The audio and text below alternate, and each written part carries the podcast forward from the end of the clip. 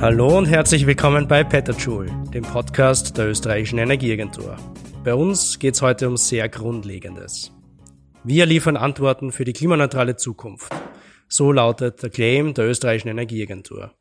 Wir analysieren, vernetzen und beraten Politik, Verwaltung und Wirtschaft am Weg in die Klimaneutralität. Was das heißt? Um die Klimakrise bewältigen zu können, müssen wir unsere Infrastrukturen, unser Energiesystem umbauen und unser Verhalten radikal ändern. Und wir müssen politische Rahmenbedingungen schaffen, die das ermöglichen. Diese massiven Veränderungen werfen viele Fragen auf. Wie schaffen wir es, aus Öl, Kohle und Erdgas auszusteigen?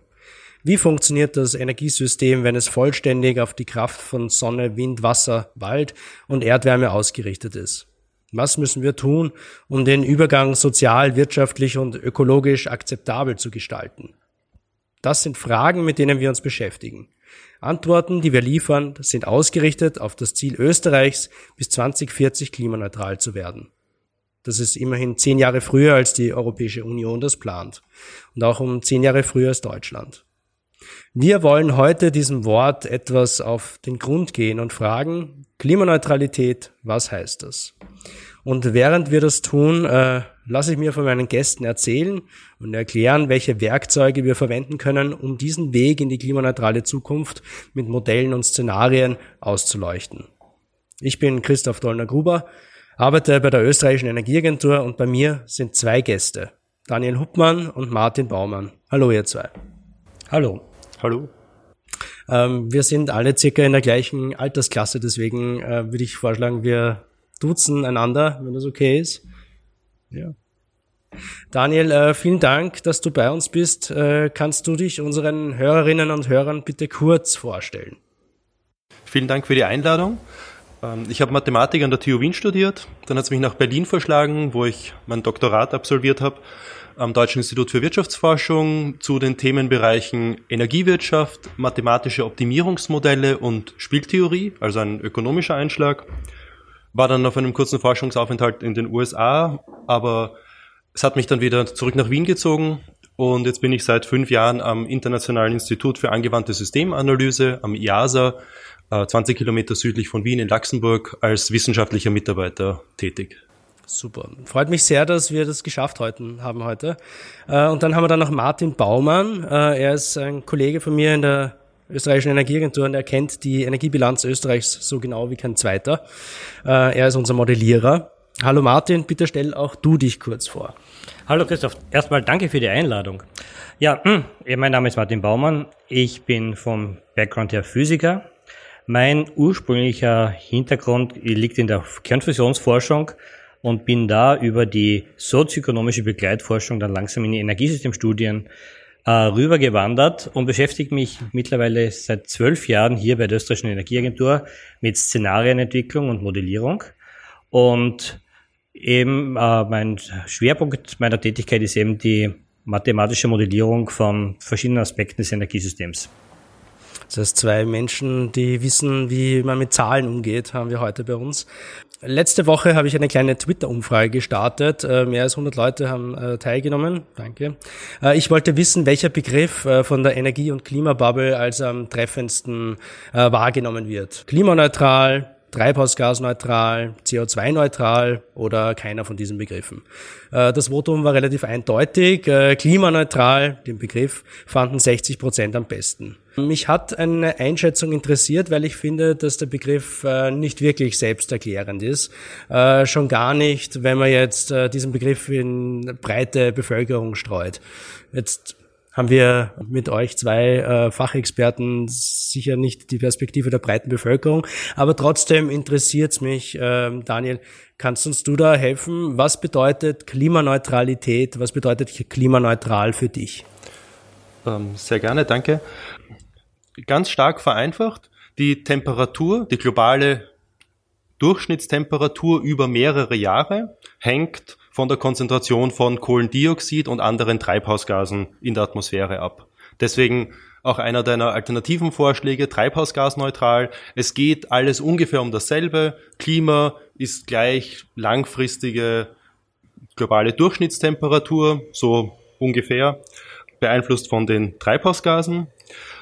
Das wichtigste von diesen Treibhausgasen ist das Kohlendioxid. Das ist ein extrem stabiles und langlebiges Gas und verbleibt jetzt aus unserer äh, menschlichen Perspektive quasi für immer in der Atmosphäre. Also wenn wir heute eine Tonne Kohle verbrennen, dann bleibt das CO2 in der Atmosphäre für immer.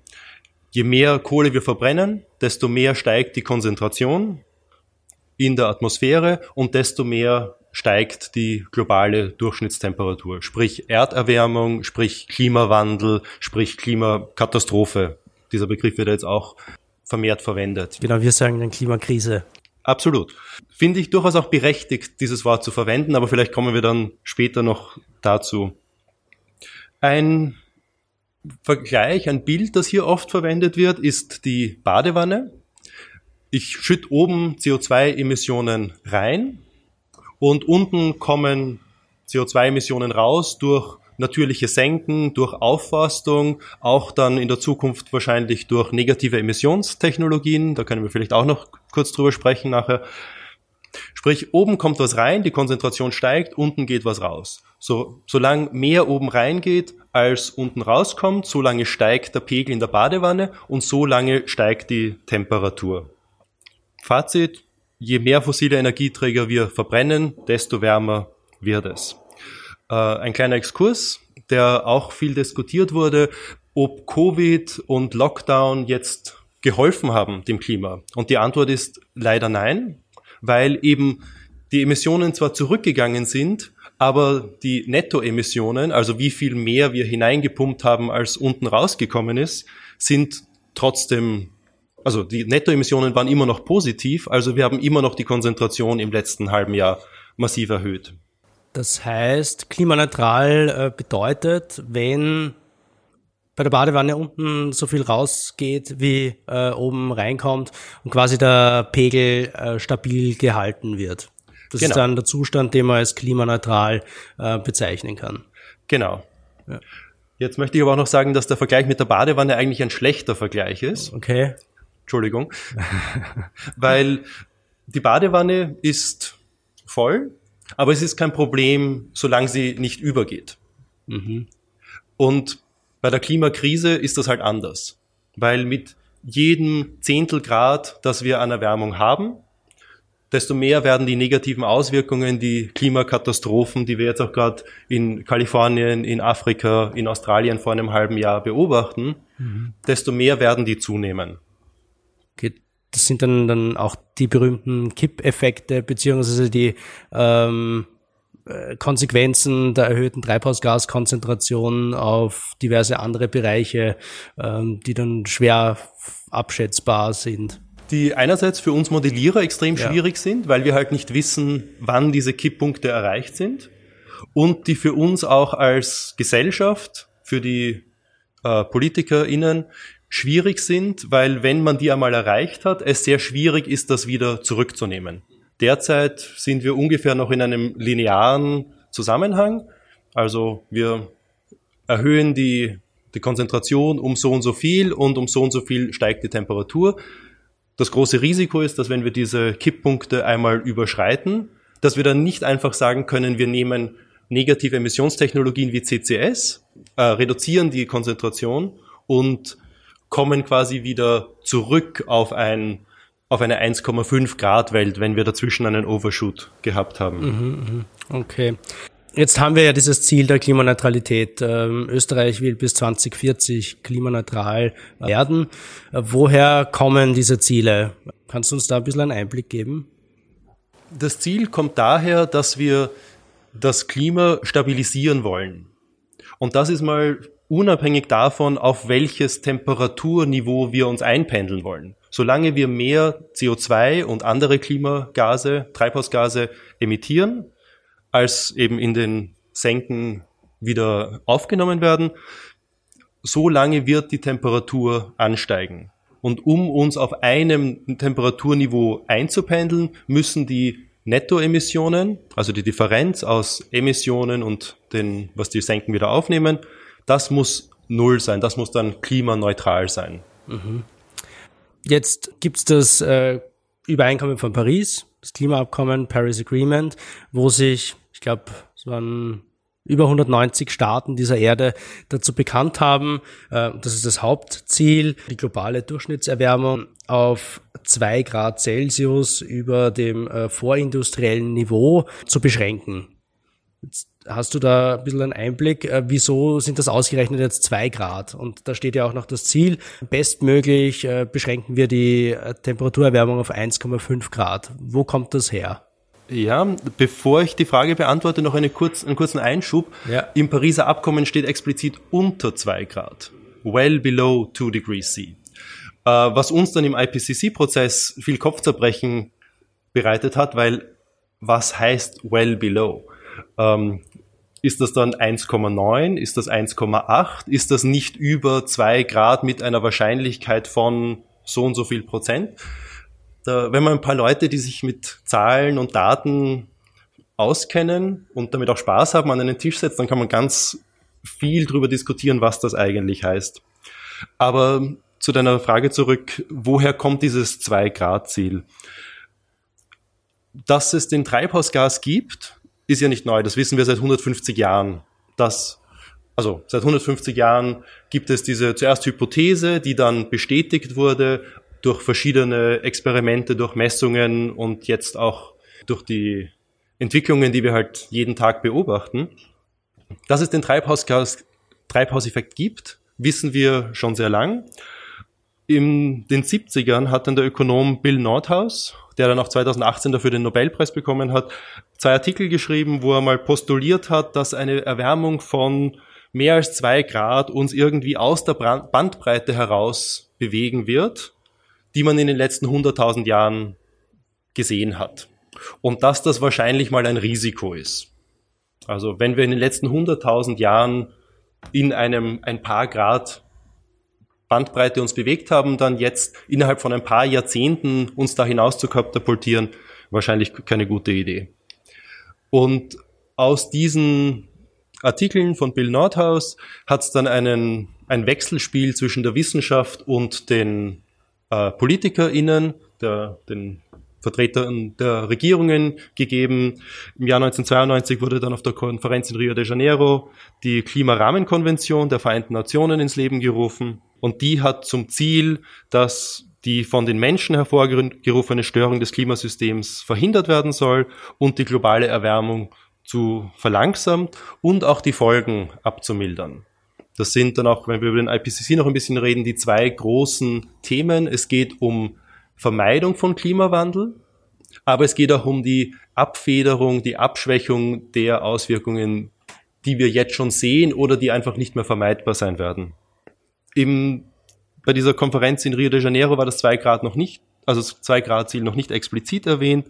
Das ist dann meines Wissens nach das erste Mal im politischen Kontext im Jahr 1996 verwendet, äh, verwendet worden von einem Treffen der EU-Umweltminister, wo das erste Mal gesagt wurde, Ziel der, das Ziel ist die globale Temp äh, Durchschnittstemperatur auf unter zwei Grad Veränderung zu begrenzen.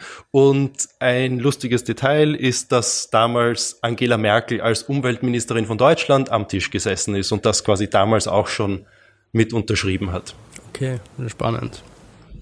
Aber das heißt, wenn ich das richtig verstehe, dann sind diese zwei Grad eigentlich auch aus, aus Europa entstanden. Ähm, und Europa ist jetzt auch der erste Kontinent, der klimaneutral ähm, werden will. Spannend, ja. Weißt du, wieso es da zwei unterschiedliche Ziele gibt? Also es gibt dieses well below 2 degrees, also deutlich unter 2 Grad und bestmöglich 1,5 Grad Celsius. Ist das ein, einfach ein politischer Konsens, äh, der da entstanden ist oder wieso 1,5 bis 2 Grad?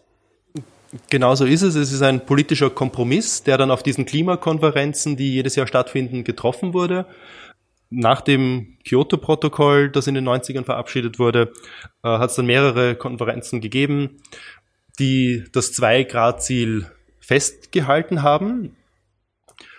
Und nachdem aber in den letzten Jahren die Auswirkungen immer massiver geworden sind, haben sich vor allem die Länder des globalen Südens und kleine Inselstaaten mehr und mehr, sagen wir mal salopp, auf die Hinterfüße gestellt und gesagt, zwei Grad ist zu viel, das bedroht unsere Existenz. Und haben dann sehr starken Druck gemacht, um die Ambition zu erhöhen. Und dem wurde dann in Paris Rechnung getragen im Jahr 2015 dass man gesagt hat, okay, wir bleiben bei dem Ziel, das wir uns davor schon gesetzt haben, auf früheren Klimakonferenzen.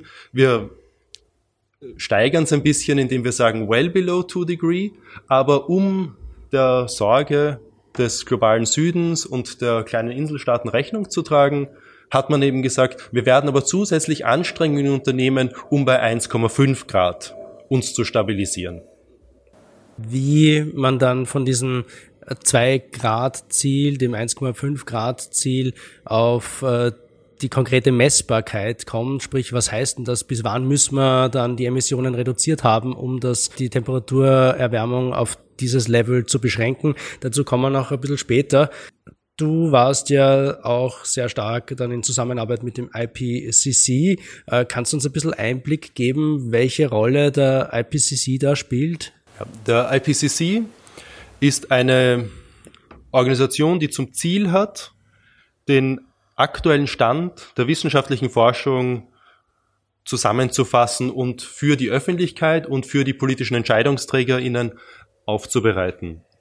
Es strukturiert in drei Arbeitsgruppen. Arbeitsgruppe 1 ist die Physical Science Basis, also die KlimawissenschaftlerInnen.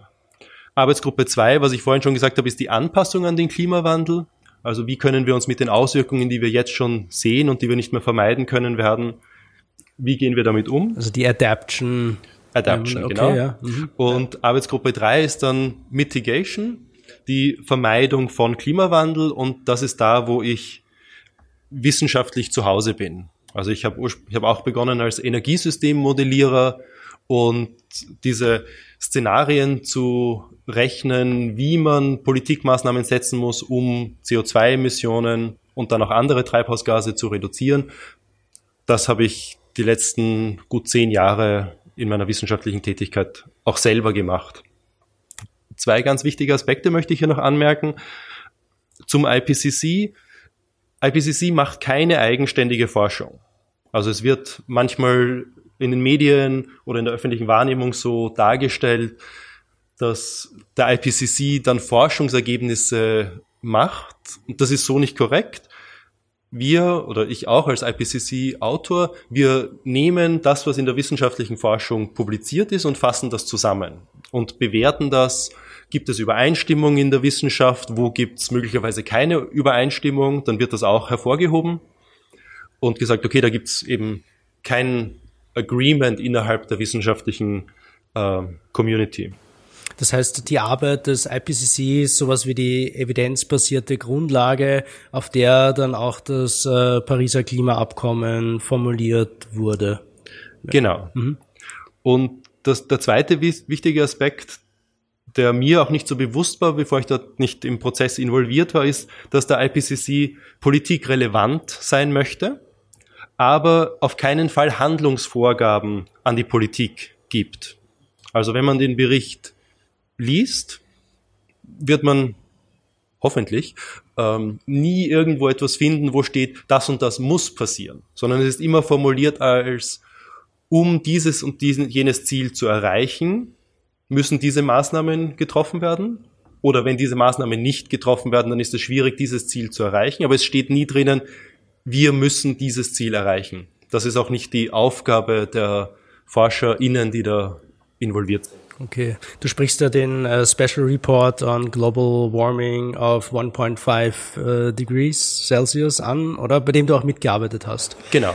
Das ist ganz toll, ein österreichischer ähm, Autor in so einem bahnbrechenden Publikation eigentlich. Wie bist du dazu gekommen, dass du da mitgearbeitet hast? Es gibt also es gibt ein gutes Dutzend an österreichischen Autoren und Autorinnen, die da involviert sind.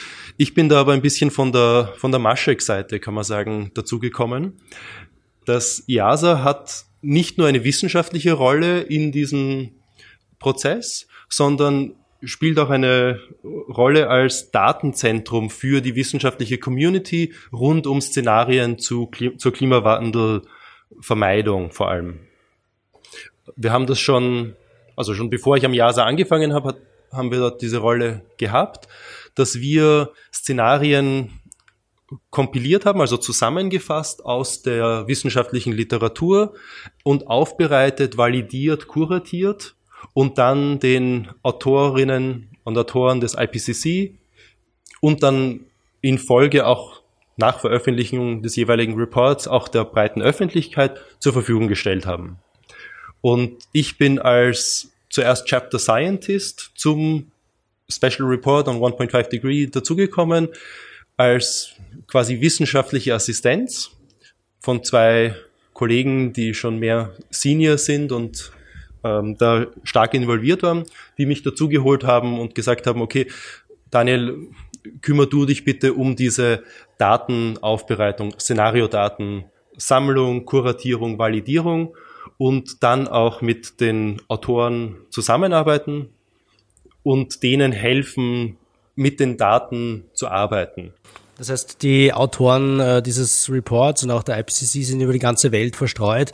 Jetzt ist das in äh, Covid-19-Zeiten äh, durchaus üblich, dass man remote arbeitet.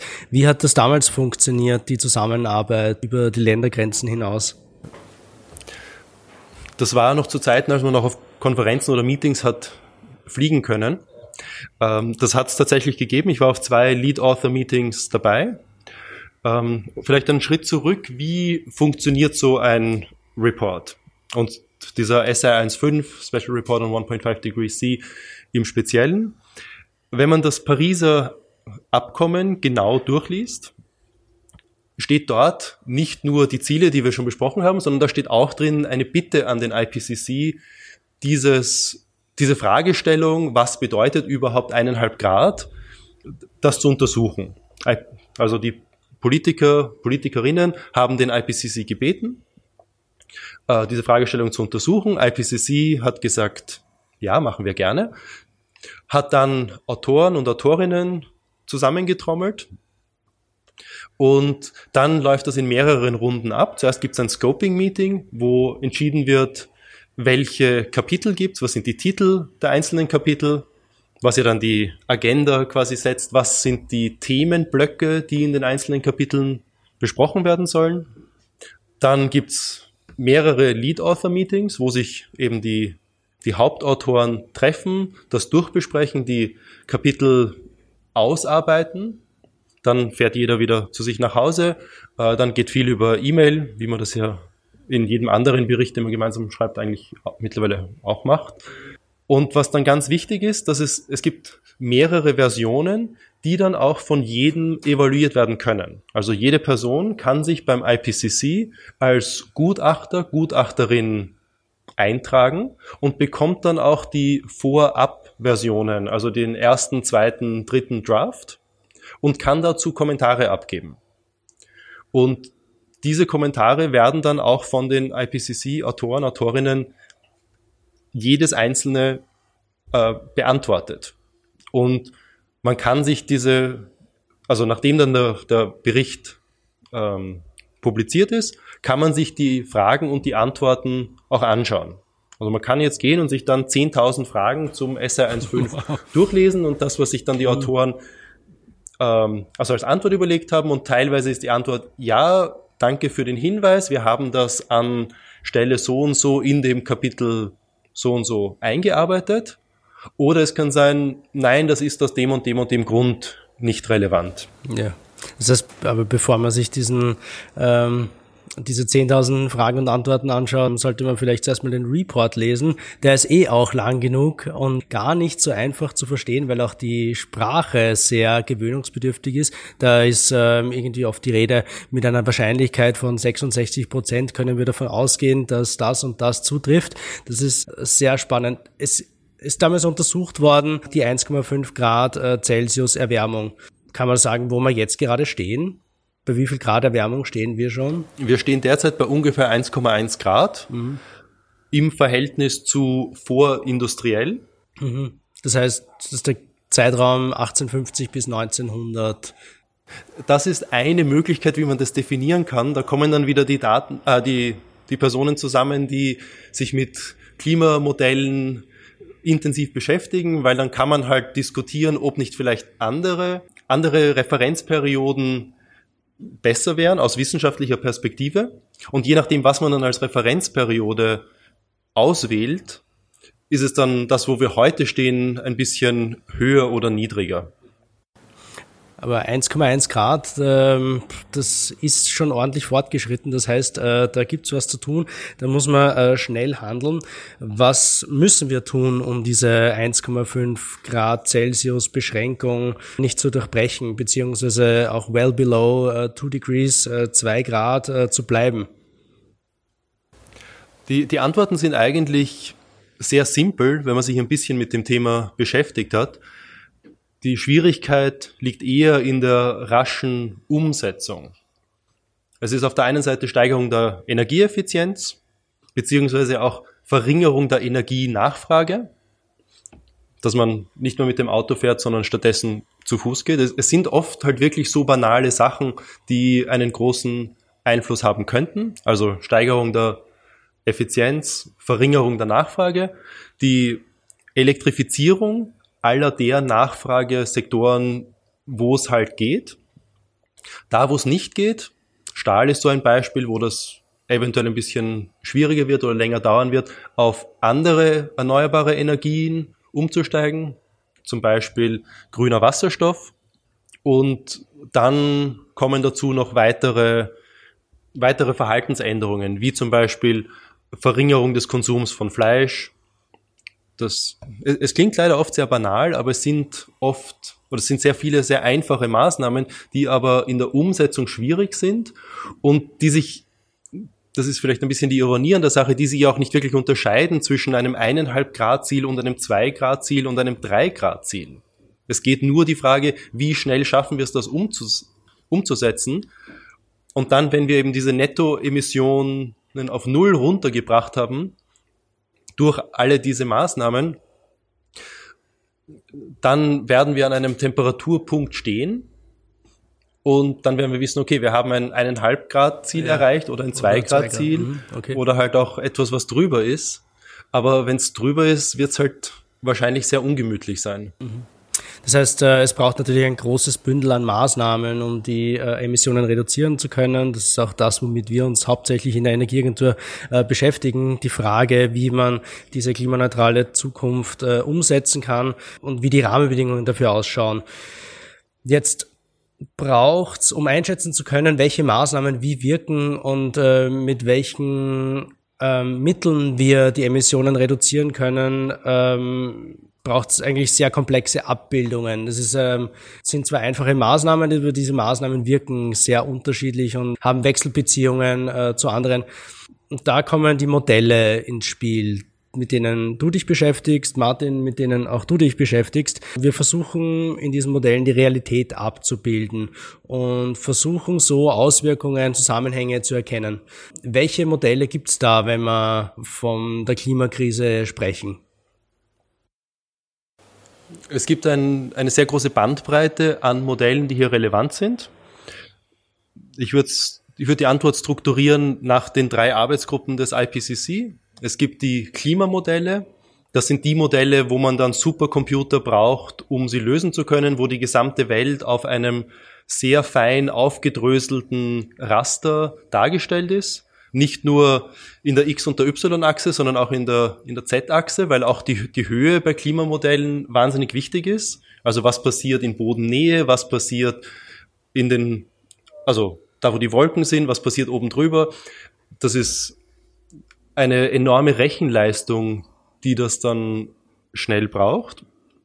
Am anderen Ende des Spektrums würde ich sagen, sind Sektormodelle, also Modelle, die sich zum Beispiel nur mit dem Stromsektor beschäftigen oder nur mit der Landnutzung und dann dazwischen, zwischen diesen Klimamodellen und den, ähm, den Sektormodellen gibt's die Integrated Assessment Modelle. Das ist auch da, wo wir am IASA im Energy Program hauptsächlich damit, also dazu forschen, die eben diese Integrated Assessment Modelle versuchen, die beiden Extreme zu verbinden.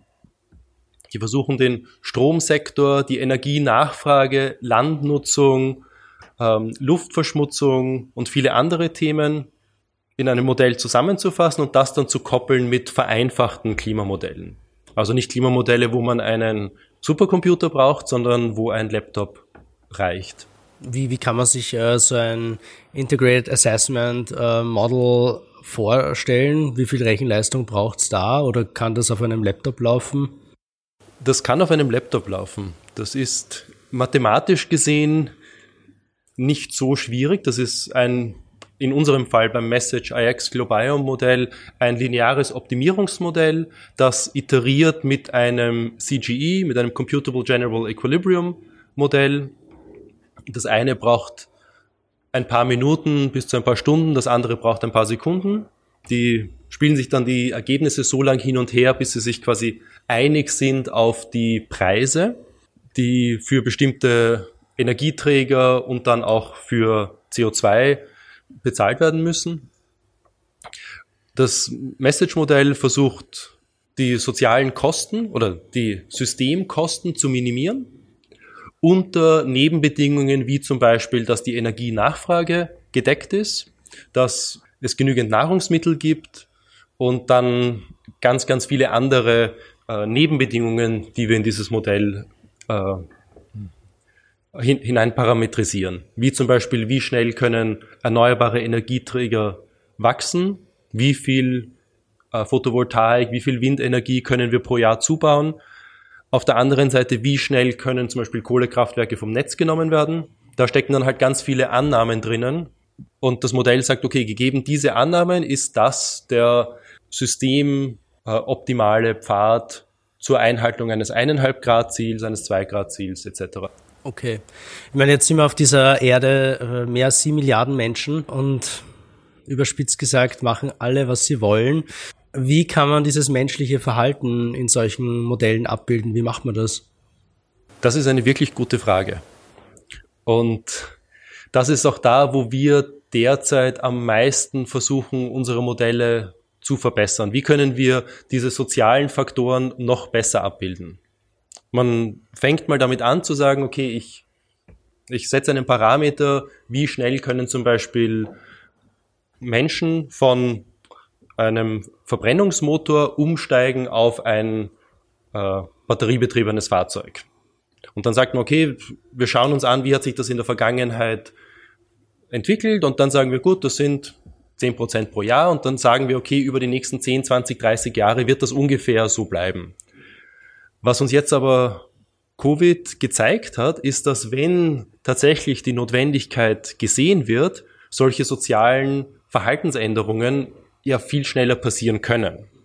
Und deswegen ist das jetzt bei uns in der Community ähm, eines der großen Themen. Wie können wir hier die Parameter für unser Modell, mir fällt kein anderes Wort ein, als einfach besser zu setzen, realistischer, also wie kann man das äh, Unplanbare operationalisieren und tatsächlich auch in einem Modell äh, abbilden, ja.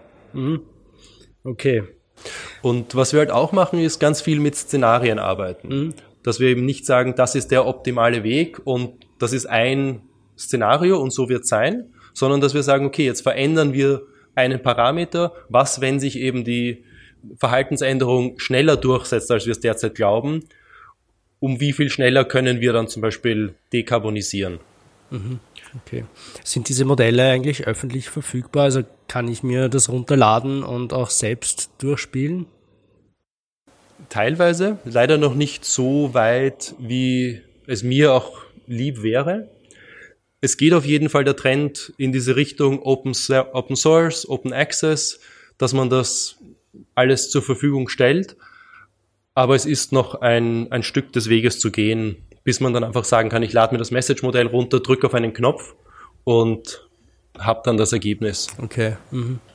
Martin, äh, jetzt haben wir schon eine halbe Stunde äh, geplaudert und ich habe dich sträflich äh, vernachlässigt. Aber jetzt äh, komme ich ein bisschen zu dir. Wir in der österreichischen Energieagentur arbeiten ja ebenfalls mit Modellen da bist du unser Mann dafür. Welche Modelle sind das und gibt es einen Unterschied zu denen, die der Daniel gerade erklärt hat? Ja, es gibt einige Unterschiede zu den Modellen, aber auch sehr, sehr viele Anknüpfungspunkte. Man baut Modelle, um die Wirklichkeit besser zu verstehen. Das heißt, je nach Fragestellung baut man ein anderes Modell, das anders funktioniert.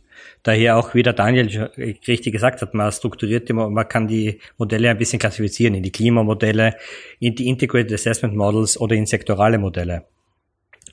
Wir zum Beispiel an der Österreichischen Energieagentur, wir sind auch in Projekten involviert, wo es um Integrated Assessment Models geht, wo es darum geht, diesen Connex zwischen den einzelnen Sektoren des menschlichen Handels, Handels und dem Klima und der Landnutzung äh, entsprechend abzubilden, wo es auch um die Fragestellung geht, wie werden sich Menschen verhalten, weil das natürlich eine ganz eigene Fragestellung ist.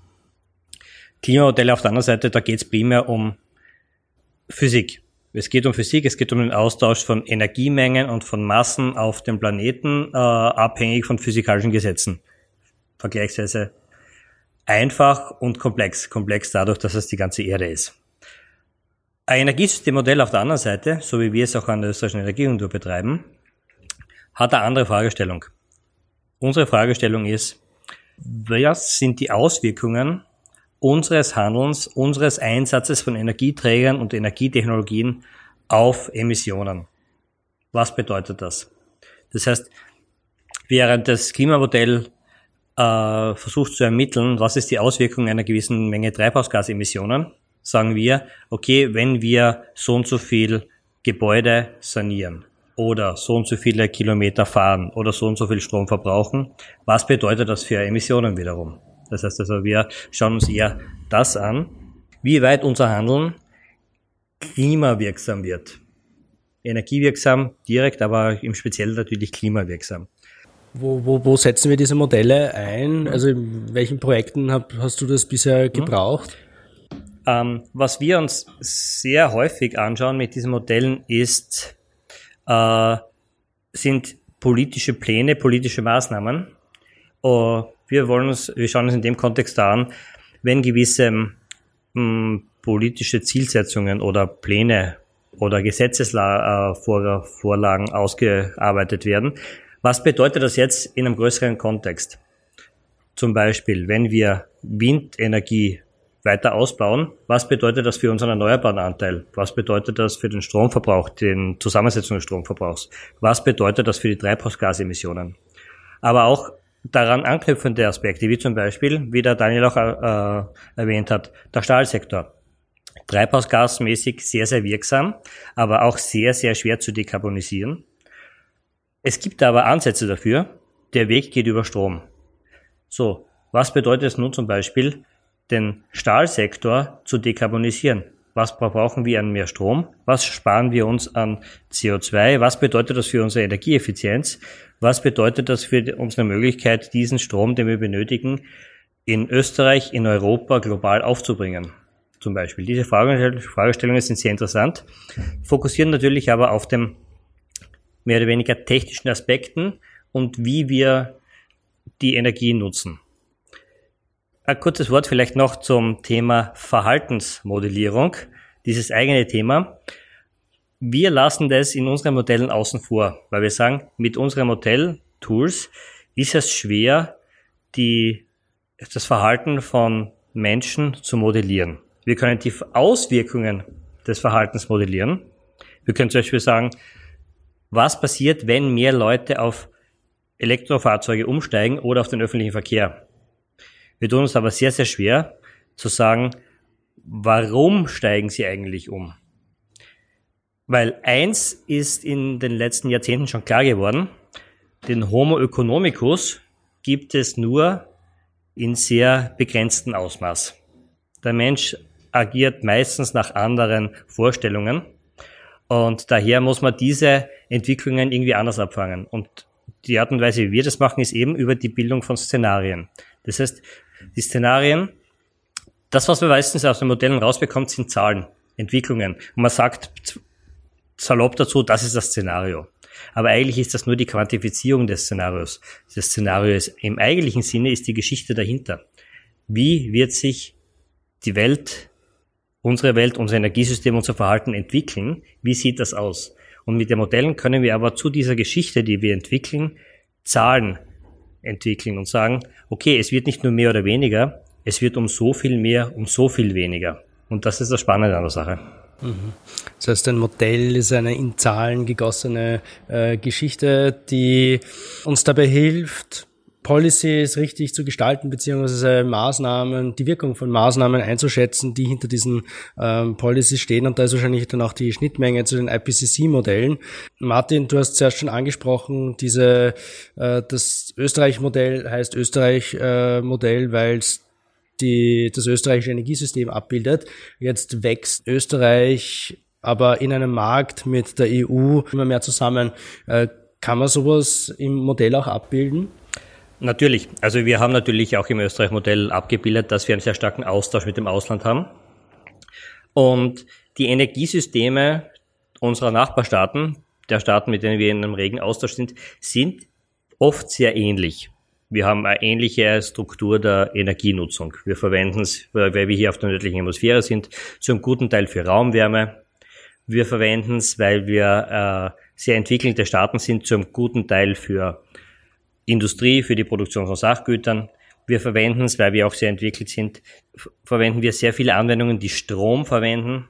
Also deswegen ist Strom ein sehr wichtiger Energieträger. Dass diese Aspekte kann man sehr wohl auch immer mit unserem Österreich-Modell abbilden. Die Grenzen sind dann dort, wo die Energiesysteme anderer Staaten strukturell anders sind. Zum Beispiel Meereskraft, Meereskraftwerke. Wir sind kein, wir haben keine Küstenlinie, Dementsprechend Meeresenergie ist für uns kein Thema. Anderer Punkt, eine politische Entscheidung, eine sehr gute meiner Ansicht nach. äh, wir verwenden keine Nuklearenergie, was andere Staaten sehr wohl anders handhaben. Das heißt, da würde dann unser Modell an die Grenzen stoßen, mhm. weil das natürlich nicht mit ja. abgebildet ist. Auch Polen hat jetzt äh, einen Plan verkündet, wie sie bis 2050 klimaneutral werden wollen und da spielt die Kernenergie eine große Rolle. Ja, äh, ja es haben immer wieder einige Staaten ihre Hoffnung drin, dass sie, dass mit Nuklearenergie alles besser und billiger wird. Die meisten stellen dann nach ein bis mehreren Jahrzehnten fest, dass es dann doch anders kam. Es ist zu erwarten, aus meiner Ansicht, dass es dass Polen eine ähnliche Erfahrungen machen wird. Man wird sehen. Und das sagt jemand, der das äh, studiert hat. naja, die, die, äh, das Versprechen der Nuklearenergie aus den 50er und 60er Jahren, Energy too cheap to meter, also so billig, mhm. dass es sich nicht auszahlt, sie zu messen und extra zu bepreisen, hat sich ja, wie wir gesehen haben, überhaupt nicht bewahrheitet. Wenn man zum Beispiel die neuesten oder die jüngsten europäischen Reaktoren anschaut, in Frankreich und in Finnland, die vom Baubeginn bis zum, bis zum heutigen Tag ihre Baukosten verdreifacht haben, mhm. ist das schon, schon eine sehr, eine sehr imposante negative Entwicklung. Ja. Das ist auch eine, eine der wenigen äh, Energieformen, die steigernde Stromgestehungskosten haben. Ja. ja, ist eigentlich sehr, sehr spannend, wenn man sich überlegt, dass eigentlich so ziemlich alles eher mit im Laufe der Zeit besser und günstigerer handhabbar wird, mhm. mit Ausnahme der Nuklearenergie. Ja, Wind, PV, rasant nach unten gefallen, wird immer billiger, hat steile Lernkurven. Martin, wenn du dir was wünschen könntest, äh, was du gerne mal mit deinem Modell untersuchen wolltest, welche Geschichte wäre das? Also, es jetzt rein vom Aktuellen wäre es natürlich spannend, sich die ganze Thematik Wasserstoff anzuschauen. Weil Wasserstoff ein Energieträger ist, der derzeit eher nur im chemischen Bereich eine Rolle spielt aber wo wir erwarten, dass auch im energetischen Bereich wichtig werden wird. Wo wir aber auch jetzt bereits wissen, dass es nicht unbedingt sehr billig sein wird, weil Wasserstoff, nachdem er im Endeffekt aus Strom erzeugt wird, noch eine Stufe hochwertiger ist als Strom. Das ist der grüne Wasserstoff. Der grüne Wasserstoff, der eigentlich genau. die einzige Option ist, um tatsächlich äh, nachhaltig äh, zu dekarbonisieren. Genau. Ähm, und wir werden ziemlich sicher in der mittleren bis nahe Zug, äh, ferner Zukunft Wasserstoff in unserem Energiesystem benötigen. Auf der anderen Seite ist es aber auch wichtig, darauf zu schauen, nicht zu viel davon zu benötigen, um unser System nicht zu teuer zu machen. Es soll schließlich leistbar bleiben, es soll keine Belastung für die Wirtschaft werden. Und die interessante Fragestellung ist nun, was ist die richtige Mischung am Wasserstoff im Energiesystem, dass das, der, die Übergang, der Übergang zu einem nachhaltigen CO2 freien oder zumindest CO2-armen Energiesystem möglich ist, wie viel brauchen wir dann davon? Das wäre eine interessante Fragestellung, was wir was mit dem Modell zu machen, äh, zu untersuchen wäre. Auf einer globaleren Ebene wäre meiner Ansicht nach eine, einen, ein Next Level der Szenarienentwicklung sicherlich eine sehr spannende Angelegenheit. Wie gesagt habe, Szenarien sind Geschichten, Geschichten, wie sie es entwickelt. Und ich würde zum Beispiel jetzt extrem spannend finden, mit einem möglichst breiten mit einer möglichst breiten Beteiligung so eine Geschichte zu entwickeln. Wie kann Österreich im Jahr 2050 aussehen? Eine gemeinsame Geschichte zu schreiben und dann zu schauen, was kann das dann bedeuten? Daniel, ich stelle dieselbe Frage an dich. Äh, was sind aus deiner Sicht noch offene Fragen, die du gerne mal noch näher erkunden würdest mit deinen Modellen? Hm, bevor ich das mache, würde ich gerne noch auf zwei Themen ähm, eingehen, vom eineinhalb Grad Bericht, ja, ja, ja. die vorhin noch nicht untergekommen sind, äh, vorhin noch nicht vorgekommen sind, ähm, und die, die ich für extrem wichtig halte. Ähm, das eine ist die, das ist, ähm, es ist ja nicht der eineinhalb Grad Bericht, sondern es ist der, der IPCC Special Report zum eineinhalb Grad Ziel im Kontext der nachhaltigen Entwicklungsziele der Vereinten Nationen. Also auch im Jahr 2015 hat ähm, also eine zweite Konferenz gegeben, nicht nur das Klima, die Klimakonferenz in Paris, wo auf dieser anderen Konferenz der Vereinten Nationen wurden die nachhaltigen Entwicklungsziele beschlossen. Und was wir uns im SR 1.5 im 1,5 Grad Bericht auch angeschaut haben, sind die Wechselwirkungen zwischen klimaneutralen Maßnahmen oder Maßnahmen, um zur Klimaneutralität zu kommen. Das ist SDG Nummer 13.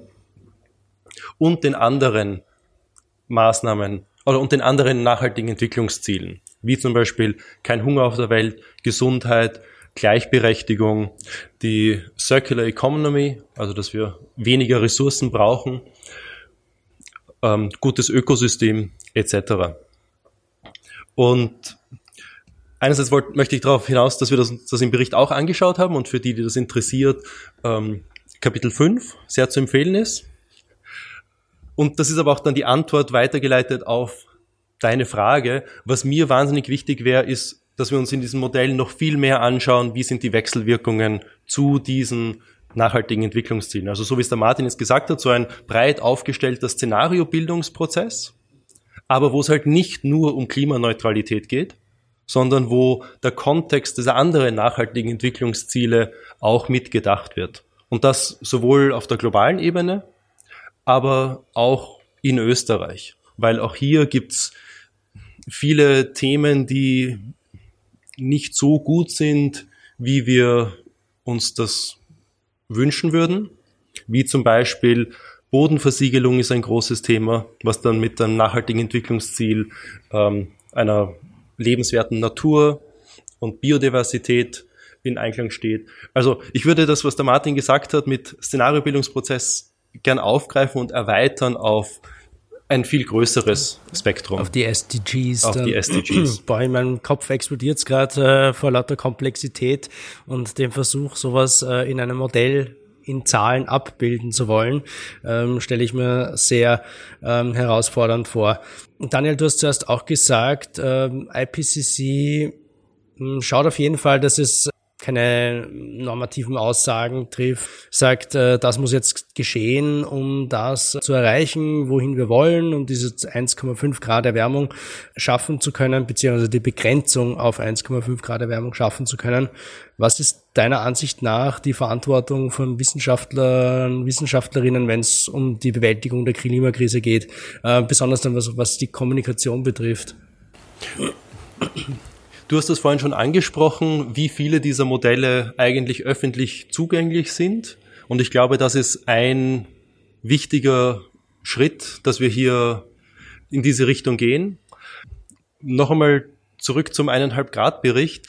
Ähm, ich war eben dort für dieses Szenarien-Ensemble Kuratierung zuständig und dann auch gemeinsam mit den Autoren für die Erstellung vieler der Grafiken und Statements und Statistiken, die im Bericht verwendet werden und auf denen dann diese High-Level politischen, okay, ich möchte jetzt nicht sagen Handlungsempfehlungen, weil das tun wir nicht, aber diese versuchen, dieses Wenn-Dann darzustellen. Und es war mir wahnsinnig wichtig und ich glaube, wir haben hier auch im SR15-Prozess einen Schritt nach vorne gemacht, dass diese Analyse so offen und transparent wie möglich ist. Und wir haben dann nicht nur diese Szenarien online gestellt, sind nicht die Modelle, mit denen das äh, mit denen die Szenarien gerechnet wurden, aber die Daten, die uns als IPCC-Team zur Verfügung gestellt wurden, die kann man sich jetzt anschauen. Da gibt es einen interaktiven Szenario Explorer, da kann man sich anschauen, das Message-Modell vom IASA, was sagt eigentlich das? Und dann gibt es einen Link zu mehr Informationen.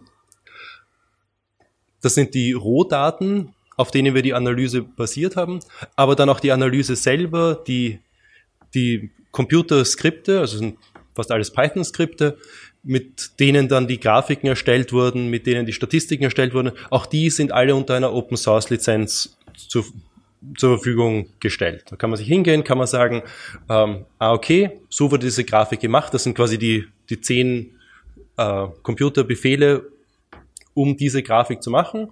Und dann kann man sagen, okay, die vom JASA, die ich möchte einfach rausnehmen. Das heißt, man kann dann eine Zeile in diesem Computercode einfügen und sagen, nimm jetzt alles außer die Modelle vom JASA und schau, schaut die Grafik eigentlich anders aus. Schauen die Statements anders aus. Und ich finde, dass dieser Schritt zur Reproduzierbarkeit, zur Transparenz ist extrem wichtig. Auch wenn es dann nur ganz wenig Leute tatsächlich sich anschauen.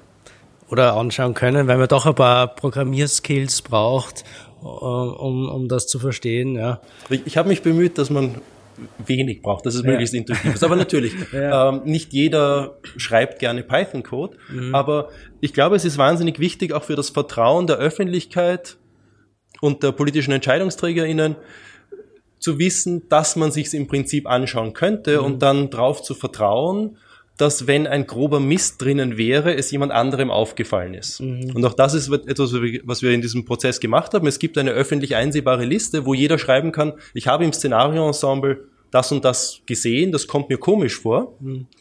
Und dann muss ich meine Antwort überlegen und muss halt nachwassern, okay. ist da was schiefgegangen, was würde rauskommen. Ich glaube, das ist die große Verantwortung der Wissenschaft und es dann die Kommunikation nicht nur auf Ebene des Python-Codes, sondern auch im ein Gespräch, so wie wir es jetzt haben. Mhm. Es gibt ja in Österreich jetzt auch eine Scientists for Future Organisation, die wird zum Beispiel in zwei Wochen an der JKU in Linz eine Klimawoche machen, wo sie Events machen können. Mhm. Äh, es reden ganz viele WissenschaftlerInnen jetzt gerade im Rahmen des Mutter Erde Projekts beim ORF, also ein Schwerpunkt mhm. zum Klimawandel, Klimakrise, wo einfach das, was wir da im Elfenbeinturm machen, mhm. versucht wird zu kommunizieren.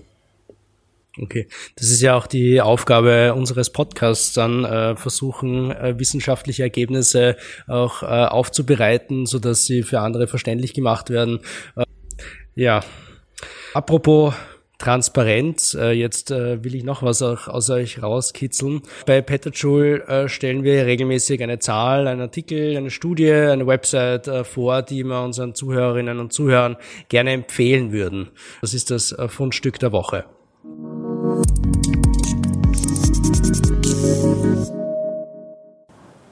Daniel, hast du uns was mitgebracht, das du dein, äh, den Hörerinnen und Hörern empfehlen willst? Ja, ich habe was mitgebracht.